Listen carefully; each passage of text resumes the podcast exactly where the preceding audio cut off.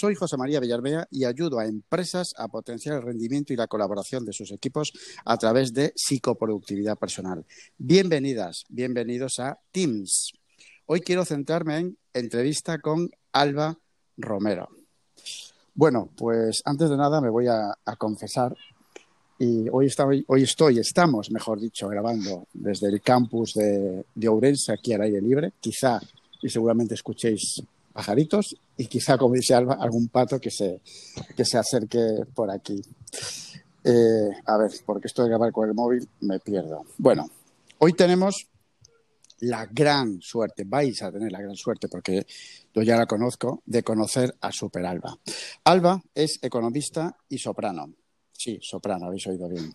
Ha trabajado en banca, en varias entidades y como project manager y controller y dirigiendo equipos en varias empresas. Recientemente ha aprobado una oposición. Tiene una gran alma emprendedora y lleva a cabo varios proyectos en marcha propios. Madre mía. Conozco a Alba desde hace pues más o menos dos meses. A ver, siendo sincero, tengo que decir, lo vais a comprobar ahora, que Alba tiene una voz que encandila. Ahora la escucharéis, no seáis impacientes. Y además de alguna manera te envuelve. Alba, un economista con el músculo de la creatividad potenciado. ¿Cómo es eso?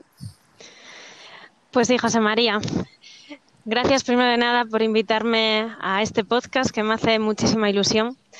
Y sí, es posible ser economista y soprano eh, a veces el mundo te lo pone difícil, pero se puede y yo he demostrado que es posible, aunque me dedique más a la parte de economista que a la de soprano, pero bueno, por ahora. La creatividad, sí, es fundamental. Yo como economista no entiendo los números sin un cierto punto de creatividad y sobre todo humanidad en ellos. Madre mía, qué casi contradictorio y qué atractivo aparte, ¿no? Porque es como y, corrígeme si me equivoco, es decir, es en plan, pues la parte más fría, digamos, que se percibe de la parte de los economistas, y aquí has, hablado de, una parte que, a ver, no digo que sea que sea eh, incompatible, pero la parte humana, digamos, y la parte del calor humano y la parte de la creatividad. Me encanta eso, ¿eh? Es que fíjate, José María, no es tan distinto. La música también se percibe como muy cálida o muy fría, a veces la clásica, ¿no? Los que nos dedicamos al clásico. Pero al final la música es pura matemática. Y la economía, ¿qué es al fin y al cabo? Una ciencia social pensada para las personas. Lo que pasa es que nos solemos centrar en el número, en la parte más dura, en la difícil. Pero sin un buen control, sin un buen economista, sin una buena analítica, también no se puede hacer. Bien, genial. Y con toda esa experiencia que tienes, ¿cómo tienes de potenciado el, músculo de la, creatividad con los equipos que has dirigido? Claro, es inevitable eh, trabajar sobre esa creatividad, ¿no? A grandes rasgos, a grandes rasgos, ¿qué, cómo puede ayudar esa creatividad a los equipos de trabajo? Pues mira, yo creo que es fundamental, sobre todo porque para mí, porque más que dirigir equipos, ante todo soy miembro de un equipo, aunque a veces me toque más un rol de mando, es que cada miembro exprese lo que quiere decir. Es decir, todos tenemos que tocar una misma música, pero cada uno tiene que saber interpretarla. Interesante. Perdón, perdón, sigue, sigue, continúa. Sí, sí, eh, me gusta mucho una frase que dice, eh, ningún músico es tan bueno como para tocar solo una sinfonía. Necesitas una orquesta para poder tocarlo. Oh. Y yo concibo así los equipos. Creo que todos aportamos algo y a lo mejor mi valor está en saber cómo organizarlo o ver dónde están eh, los euros que se pierden en la empresa, ¿no? Pero que al final la creatividad está en simplemente empatizar, en ver a la persona y dejarle que cree. Si una persona se siente útil en su trabajo, valorada, estoy segura de que va a ser creativa y sabrá resolver mejor sus problemas. Muy bueno, Alba. Me encanta esta última parte de la creencia que tenemos que tener las, las, personas que lideramos proyectos en esas personas, es decir, en empoderarlas, porque al final es una cuestión de autoestima, es una cuestión de creencia en uno mismo y solamente cuando, como digo yo, nos venimos arriba, ese músculo de la creatividad, ese músculo de como quieras llamarle, siempre se multiplica por 100. Pero hay una gran, una gran culpa, lo tiene lo que tú dices, una gran culpa en el buen sentido, lo tiene lo que tú dices, que es la creencia en esas personas. Y me encanta. el, el, símil que has puesto con lo, con, la, con lo de la orquesta. Joder. Bueno, eh, voy a confesar una cosa porque es que mm, ya sabéis que Teams es súper natural. Estamos en el campus de Ourense, estamos como a dos metros, más o menos, manteniendo la distancia de seguridad. Y, y, es paradójico, paradójico no, pero bueno, es, es, es raro porque nos estamos como escuchando a través de Anchor, en este caso de, de la aplicación con la que grabo el podcast y estamos oyéndonos casi a viva voz, digamos, ¿no? Que bueno, bueno, esto es lo, lo, bueno de la, de la naturalidad. Sí, la nueva normalidad. Ahí está, ahí está. Vale, ¿qué más? Em, esta chica, Alba, eh, trabaja actualmente como controller en una consultoría. Eh, sigue eh, dedicando gran parte de su vida, por lo menos, a descubrir eh, temas musicales y, bueno, de la música, acaba de aprobar una oposición con todo lo que conlleva todo eso. Y cuando me lo contaba, es decir, es como diciendo, o sea, no, no, o sea, habrás dejado de trabajar y preparado la oposición. Dice, no, por las tardes me dedicaba a eso. O sea, vamos a pensar en que ya sabéis que soy muy fan de la energía y que, joder, eh, a media tarde, cuando esta chica estudiaba, poca energía le quedaba. Y yo, mi pregunta, claro, mi pregunta es, ¿cuál es el secreto para ser esa super Alba y llegar a todo? Cuéntanos, Alba. Pues mira, el secreto creo que es que no hay secreto. Simplemente hay ganas de, conseguir cosas.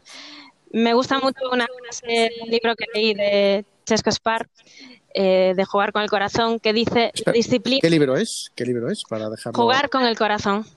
Vale. De Chesco Spar. Eh, y este entrenador, pues lo que dice es que la disciplina nos da libertad. Y soy muy fan de esa frase porque casi todo lo que he conseguido en la vida ha sido a base de, autodisciplina, a veces excesiva, no debería ser tan autoexigente, pero cuando tienes claro el para qué luchas por algo, eh, es más fácil luchar contra, contra esa vaguedad y, como bien dices, claro que no es sencillo trabajar, como he estado yo el verano pasado, en un banco por las mañanas, a la tarde, con este calor de Orense, ponte a estudiar leyes, que no es lo que más te gusta, ¿no? Eh, y luego intenta pues tener igualmente tiempo para tu vida social o para irte a la sinfónica a ensayar, ¿no? Si puedes. No es fácil, pero no sé, eh, por ese minuto de gloria en un escenario o por simplemente no sé, el hecho de sentir que estás luchando por crecer, por, llegar a algo más, pues a mí me motiva a seguir haciéndolo, me da disciplina. Fíjate que me he quedado con, una palabra que, que, hay, que, hay, implícito, digamos, pues yo creo que gran parte de la motivación y por detrás disciplina, ¿no? Que es el saber el para qué, es decir, tener un propósito, un propósito tener visualizado ese propósito, tocar ese propósito y vivirlo día a día. Eso tendría que ser el gran motor, digamos, para, pregunto, ¿eh? es el gran motor que te hace, pues eso, continuar, el ser autodisciplinado en ese sentido y, tener ese para qué, ese propósito bien nítido. Correcto.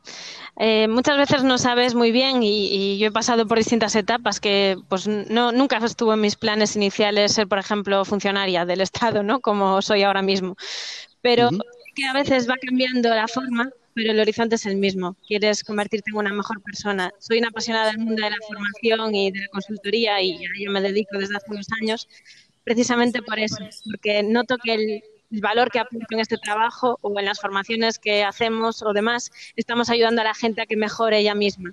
Y para mí formarme o emprender o montar un negocio, o lo que sea, implica ayudarme a mí y a los demás. Eh, llevo mucho tiempo preguntándome qué es lo que une ser economista y ser soprano.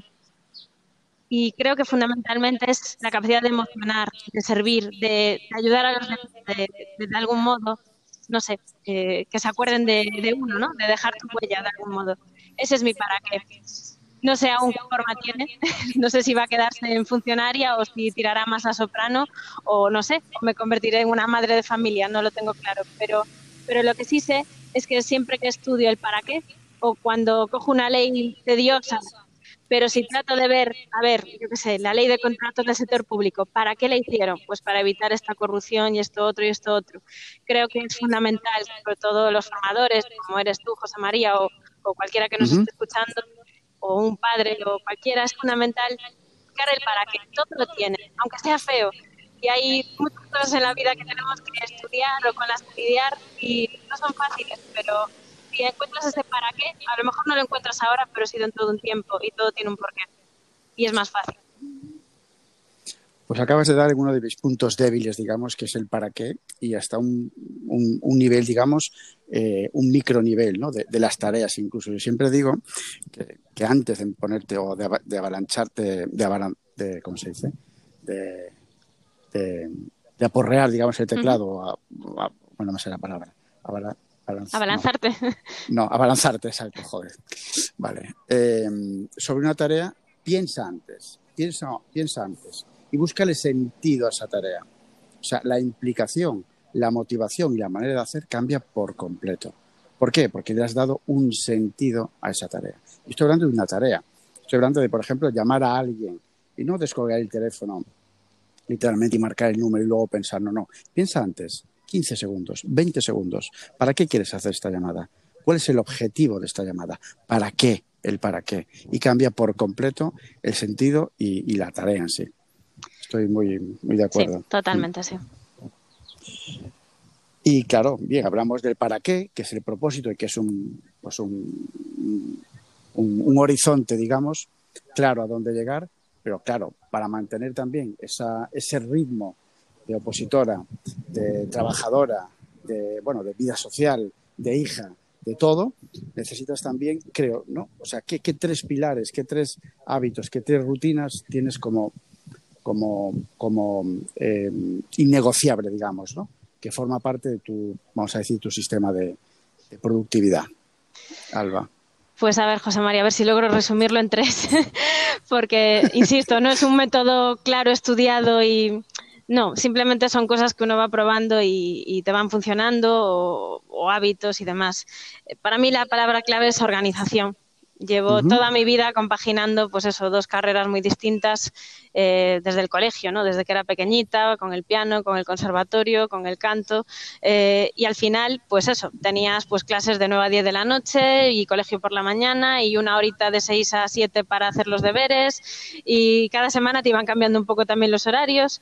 Y así siempre. Entonces es un poco un construir sobre la marcha, pero para poder construir sobre la marcha y, y adaptarte, lo fundamental es también saber cuáles son tus tiempos. Eh, soy súper fan de los time trackers, de las aplicaciones o simplemente el time tracker que yo más utilizo, que es el manual de toda la vida, de coger un reloj, a qué hora empiezo con la libreta y eh, cuando acabe esa tarea, tal, y paré por medio, estimo le resto 20 minutos que paré para ir al baño, a comer, no sé qué, ¿no?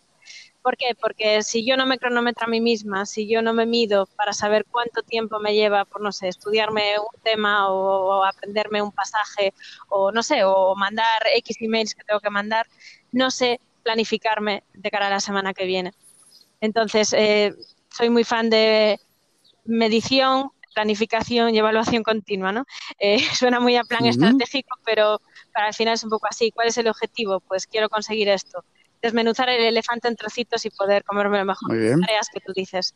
Entonces la clave es esa, eh, eh, el, escalar, ¿no? Desde el objetivo que quiero a largo, en pequeñas tareas que puedo hacer en mi día a día para poder medirlo y, de este modo saber si esta semana he sido efectiva o no, o si de tantas horas, pues eh, cuántas han sido productivas o no, porque luego además ya sabes cómo es esto, ¿no, José María? Que tú planificas, pero luego la vida también trae sus cosas y no digamos estudiando en el trabajo, que los imprevistos, las llamadas o tu capacidad mental eh, siempre se cumple, ¿no? Entonces, sobre todo también ser flexibles, que a mí es lo que más me cuesta muchas veces, ser flexibles a la hora de, vale, yo tengo este método, tengo estas aplicaciones, estas herramientas que me ayudan, me traqueo mis tiempos, pero ojo que también tengo que dejar tiempo para mí, para descansar, que es fundamental. Muy bien.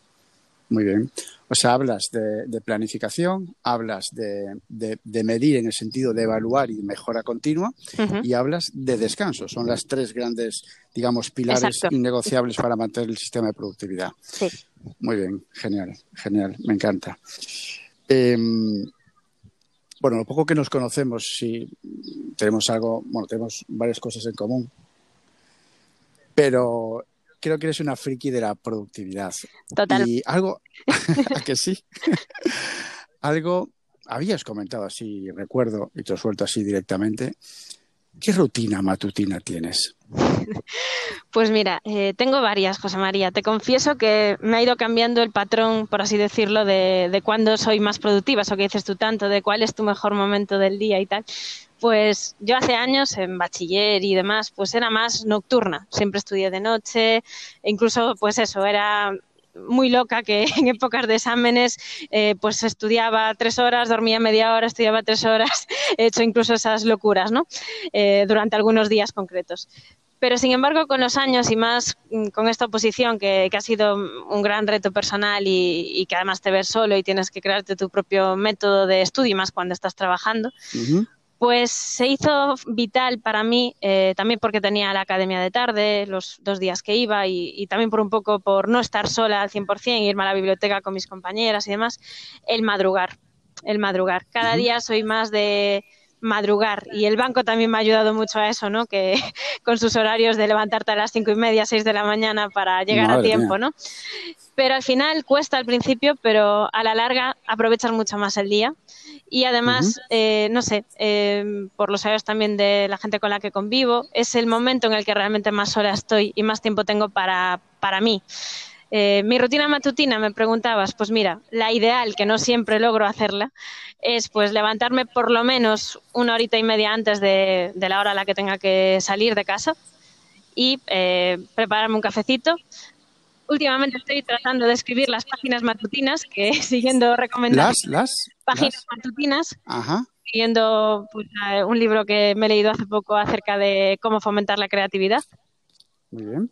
Y si no es escribir, lo que sí suelo tener siempre a mano es o bien mi móvil con la app de Trello o Todoist, o si no, simplemente, pues eso, un blog de notas pequeño, que tengo muchos por mi casa, soy fan de la papelería, donde simplemente anoto eh, que hay como ejemplo de mi padre, que también tiene esa costumbre, pues cuáles son esas tareas que sí o sí hoy tienen que salir. Por lo menos tres importantes. E intento poner un timing, un, una planificación en tiempo de cómo me voy a organizar el día o la semana. Soy muy de planificación semanal.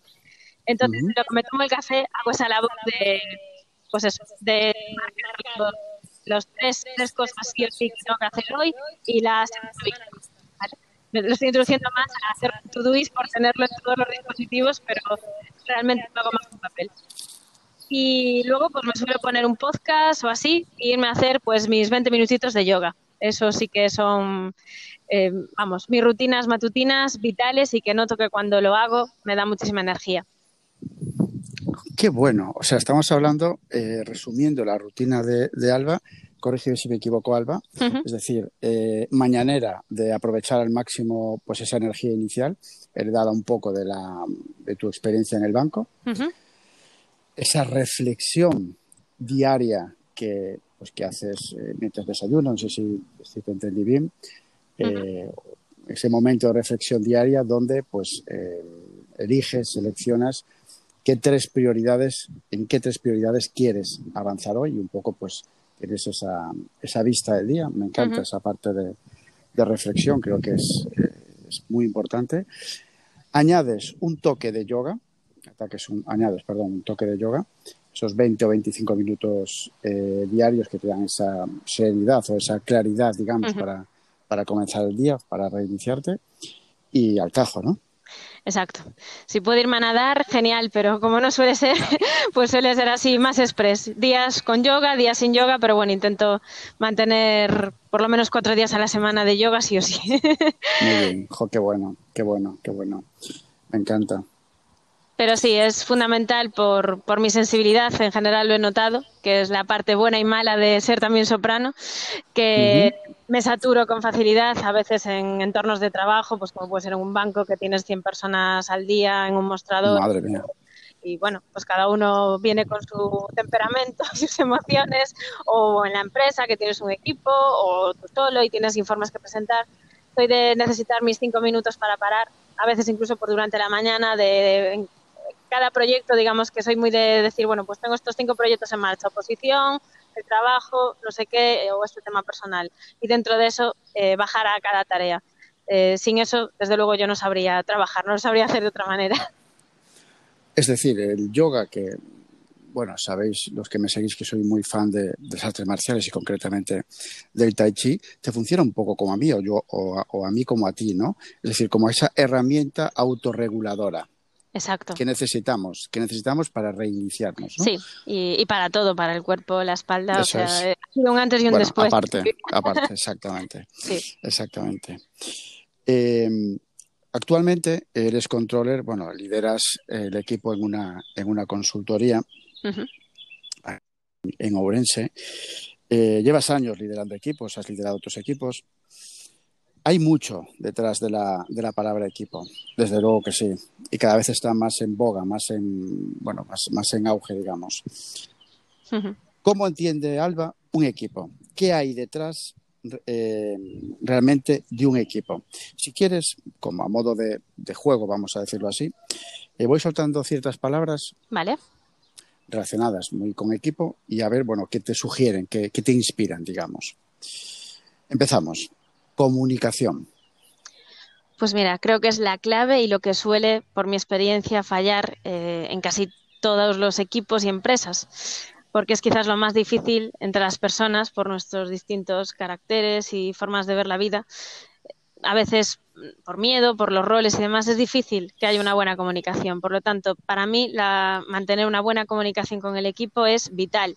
Es eh, quizás la tarea más importante que creo que un líder de un proyecto tiene que, que hacer. Eh, a veces la gente considera que es perder el tiempo preguntar a su equipo cómo está o, o qué inquietudes tiene o, o, qué le gustaría hacer y yo creo que es eh, la base de todo porque si esa persona no está contenta, no está satisfecha, habrá días malos, por supuesto, pero, pero si no está apasionada con el trabajo que hace, no va a dar lo mejor de sí y ni tampoco el equipo va a lograr sacar lo que tiene que sacar adelante en condiciones. Entonces, pues para mí es fundamental. Creo que es donde las empresas eh, y las personas, sobre todo, tendremos que formarnos e invertir en comunicación, porque nos forman en muchas cosas, pero no en cómo nos tenemos que comunicar. Y, entonces, pues claro, ahí es donde luego hay conflictos. Es curioso, porque la parte de comunicación eh, es algo paradójico, porque estamos mmm, preparados genéticamente desde hace miles de años para comunicar, es decir, es nuestra, nuestra gran obsesión desde que no sabíamos hablar hace miles de años, pues en las cavernas, antes de las cavernas, y eso lo llevamos genéticamente, es casi, hombre, no lo mejor que hacemos, pero lo llevamos genéticamente implícito ya, es decir, de serie. Y sin embargo, lo que tú dices, es decir, actualmente sí es cierto que ya hay cada vez más conciencia, concienciación a nivel de comunicación, pero aún hay mucho, mucho por hacer y estoy contigo en que la comunicación es mm, vital, no, es, es el engranaje, es el Correcto. engranaje que tiene que funcionar para que un equipo, un equipo, y como tú muy bien has dicho, de personas, de personas funcionen. Y esto está muy alineado con la segunda palabra, que era parte, perdón, la palabra de la palabra empatía. Fundamental. Yo como persona altamente sensible que me considero y no como etiqueta, sino como rasgo, que creo que es bueno eh, porque te aporta muchas cosas positivas. Creo que una de las cosas buenas que tiene ser sensible, que todos lo somos en distintos grados, pero lo bueno de ser altamente sensible es que tienes una gran empatía y te puedes poner en el lugar de la otra persona, incluso a veces sufriéndolo. Eh, uh -huh. Pero creo que es fundamental y creo que es también un plus, sobre todo cuando trabajas con personas. Eh, trabajas o convives, no, no, tiene por qué, porque te da la capacidad de, de ponerte en su piel yo siempre me decían muchas veces en el banco, ay, qué bien, nos has tratado muy bien y tal. Y decía, hombre, como mínimo intento tratarle como me gustaría que me, que me trataran a mí, pero lo importante no es cómo me traten a mí, sino yo tengo que saber, la regla de oro es cómo debo tratarle a usted para que usted se sienta a gusto. Eh, uh -huh. Y ahí está el tema de empatizar.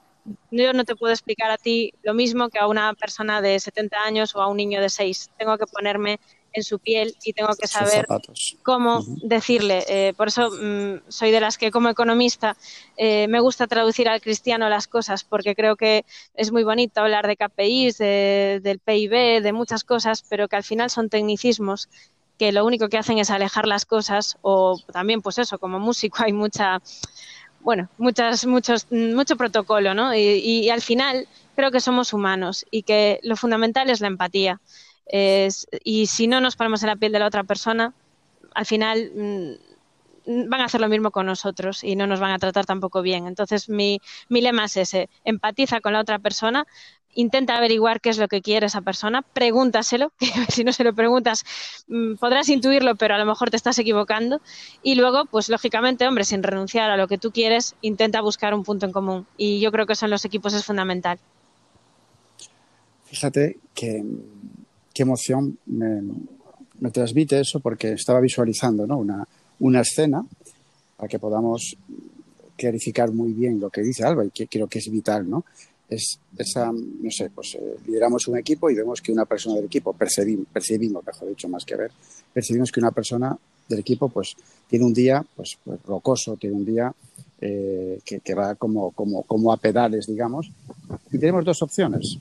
Una, o darle caña directamente, o sentarse, hablar con él, saber el porqué, empatizar y buscar otras alternativas.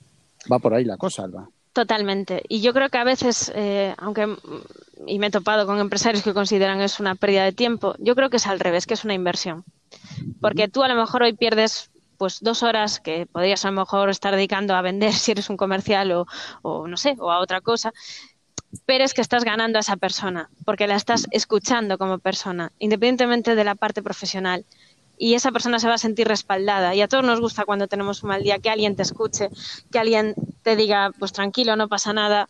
Y precisamente lo que distingue a un equipo de un grupo de personas es que un equipo, dos más dos no son cuatro, sino que son cinco. Un equipo si realmente funciona hay sinergia, si no es simplemente un grupo de personas trabajando. Entonces, yo creo que las empresas, y más en este país, que el 95% son pymes, que somos al final cuatro o cinco personas, o incluso precisamente donde hay muchas más personas es donde más se tendría que cuidar, que hay que cada vez más empatizar y decir, yo no soy esa persona, no estoy en sus zapatos, vamos a intentar ver lo que ve esa persona. Y lo ves claramente, pues eso, en sectores castigados, como a día de hoy es la banca, donde yo he trabajado, que la gente está descontenta porque hubo casi malos tratos tanto a los, a los que trabajaban allí como al, público, ¿no? Y, y, al final ves a gente que viene muy cabreada, que no sabe lo que tal y que al final a veces simplemente lo que te piden es que le escuches y que le des una solución. Y a veces simplemente con ese escuchar te has ganado su confianza. Y es que la técnica, yo por lo menos lo que me pregunto es, oye, si yo fuera tal, ¿qué haría yo? A mí eso, mm, para mí es no sé, me sale automáticamente eso. Eh, insisto, no sé si por mi sensibilidad, lo cual también a veces hace que choque con los valores de algunos sitios en los que he estado, pero, pero creo que es fundamental que, que se alineen los valores y que también eso, la empatía y que los escuchemos unos a otros, que ante todo somos personas y luego trabajadores. Qué bueno, qué bueno. Lo que tú dices, ponerse en, en los zapatos de, de la otra persona es fundamental y gran ejemplo también, muy gráfico. Gracias es el de la banca. Correcto. Bueno, la uy, que me quedo sin voz. La eh, sincronización, Alba, sincronización, una palabra que yo por mi parte cada vez eh, me siento más enamorado y que tanto significado tiene. ¿Qué te inspira la palabra sincronización? Pues mira, me inspira por dos vías. Por un lado, la parte más tangible, más material, pues me hace pensar en, bueno, en, lo, en por lo, por el hecho que te conozco, en cómo tenemos que digitalizar las pymes, ¿no? Eh, que es por lo que nos hemos llegado a conocer tú y yo. Eh, me parece fundamental hoy en día y más después de este fenómeno del COVID, eh, que esté todo integrado, eh, sincronizado. Nos gusta a todos que lo que tenemos en el móvil vaya a la tablet, de la tablet a la tele, de la tele al no sé qué, o incluso al reloj que llevamos en la mano, que también es inteligente. ¿no? Eh, es fundamental esa sincronía. ¿Por qué? Porque nos permite hacer cosas que hasta ahora eran impensables, como estar teletrabajando o como ahora mismo aquí en un parque grabando un podcast. ¿no? entonces me parece fundamental por un lado, eso, la parte tangible de las herramientas informáticas, todo lo que ha permitido estas tecnologías de la información. Que aunque han quitado otras cosas, como me peleaba yo con muchos de mis clientes en la banca, gracias a eso, pues tenemos ahora cajeros 24 horas y sí, quitarían personal, pero van a dar otros puestos de más valor que, permitan pues eso, otro tipo de profesiones que, que, aporten más cosas que una simple transacción que pueda hacer una máquina. Creo que es lo que nos distingue como personas. Y, por otro lado, la sincronización me hace pensar en que si un equipo funciona bien, al final se produce eso, la sincronía, que, o en una orquesta, que todos vamos a la vez, bajo una misma batuta, jugando nuestros distintos roles, tocando nuestros distintos instrumentos, pero que funciona. Y que un día uno quede un 10% menos que el otro, pero que como somos un equipo funcionará y todo seguirá sincronizándose y yendo para adelante y funcionando. Entonces, bueno, por ahí lo veo yo. Bueno, el, parte del corazón está clarísimo que es, viene la parte de la música porque ha puesto un montón de ejemplos súper gráficos y muy, y muy, muy gráficos y muy, muy, muy encajables, ¿no? Que es al final la sincronización, efectivamente, que tiene una, una orquesta, efectivamente, que es al, al final el, el, entrar dentro, digamos, de un contexto como, como una ola, ¿no? Es decir, que vaya todo al unísono. Eh, qué bueno, Alba, qué bueno. Em, estamos aprendiendo un montón. ¿eh? En serio, estás aportando un montón. La última palabra. Colaboración.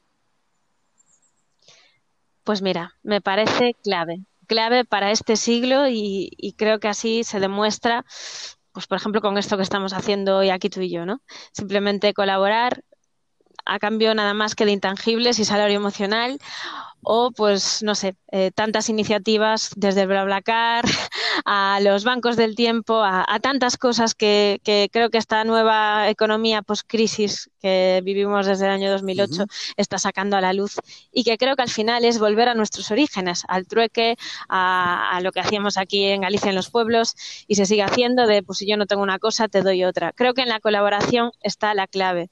Eh, porque además eh, juntos solemos ser todos más. yo como soprano, hombre, me puedo poner a cantar aquí sola, pero mm, primero no voy a estar cómoda y segundo que voy a dar mucho más al público y a mí misma si tengo un buen pianista o ya no digamos si tengo una orquesta detrás, ¿no? Eh, y lo mismo las empresas. Yo como empresa tengo unos recursos limitados y eh, si me alineo con otro empresario que busque otra cosa, pues juntos podemos llegar a más mercado, a más cosas y además pues tengo menos riesgo que asumo personalmente. Entonces soy una gran fan de los de todas las cosas que, impliquen colaboración. Porque creo que al final las personas, lo hemos comentado fuera de este contexto en más ocasiones, cada vez más tenemos que, ser entes individuales que trabajamos en distintos proyectos. Eh, yo me he encontrado con muchas resistencias en este mismo campus en el que estudié porque me decían que era imposible llevar la carrera a la vez que el conservatorio cuando se solapan horarios y cosas y y al final eh, nada es imposible. Yo creo que es imposible si te, si te lo restringen o si la, hay la creencia de que es que no se puede ser las dos cosas. Sí se puede. Eh, luego tú decidirás, lógicamente, hasta qué niveles puedes llegar en un campo o en otro. Pero todo es posible. Y precisamente si hay colaboración por las partes, si las partes permiten que haya esa creatividad, esa flexibilidad, ese y por qué no, yo creo que ese es el, futuro que tenemos que tener. Un futuro basado en proyectos y, en ideas de negocio, porque a lo mejor yo tengo la idea, pero no tengo el capital, o viceversa. O tú tienes un local que no sabes qué hacer con él, pero yo tengo una empresa que me viene genial un local y a ti te viene genial dejármelo a buen precio, ¿no? Creo que, es. la clave de la vida. Y por eso que volvemos a la misma, a la pescadilla que se vuelve de la cola. Es al final comunicación, empatía, sincronización y, estar en el momento adecuado y hacer pues, mucho networking, que también soy muy fan de, del networking, que al final es pues lo hablar, simplemente hablar. que, en esta época donde estamos tan comunicados, a veces, como dice mi padre, el sentido común es el menos común de los sentidos y, en verdad pues, lo dedicamos a, a, todo menos a expresarnos realmente. Qué bueno, porque eh, resumiendo las palabras eh, inspiradoras ¿no? que, comentaba Alba, comunicación, empatía, sincronización, colaboración, son en realidad eh, habilidades que llevamos de serie desde hace muchísimo tiempo. El paleolítico, el paleolítico es una época que, bueno, que le tengo cierta sensibilidad por ella porque he estudiado bastante a fondo y me encanta eh, en, esas, en esas pequeñas tribus, en esas pequeñas familias, cómo hacían el esfuerzo por comunicar, cómo hacían el, esfuerzo eh, de, de, claro, era mucho más emocional porque era la manera casi de, de, comunicarse, ¿no? Ahí está la empatía, la sincronización, porque, bueno, pues tenían ciertas, ciertos horarios para cazar, todo estaba muy sincronizado. Eh, se esforzaban por, por, comunicar y, por supuestísimo, la manera de crecer como personas y que nos han llegado, que hemos el por qué hemos llegado aquí está en la colaboración entre las personas. Bueno, qué pedazo de entrevista. Eh, me estaba acercando aquí al campus, bueno, un poquito más eh, donde está Alba, y hasta efectivamente he visto los, los patos que no los conocía. que no los conocía. Alba, eh, ¿dónde, ¿dónde te puede encontrar la gente? Pues mira, en la mayor red de networking que tenemos a día de hoy, todos gratuita, que es en LinkedIn. Ahí ya, pues lógicamente, con mi nombre, Alba Romero Borrajo, me pueden localizar y aparece mi email y mis demás canales por donde me podéis contactar sin problema. Bueno, pues un auténtico placer haber hecho esta entrevista. Ya veis que ha aportado un montón de valor. Y nada, que como digo siempre, muchísimas gracias por, por estar ahí. Ya sabéis, actúa, haz y cambia. Y podéis encontrarme en mi campamento base en JM Villarmea y en LinkedIn por mi propio nombre. Así que nada, abur.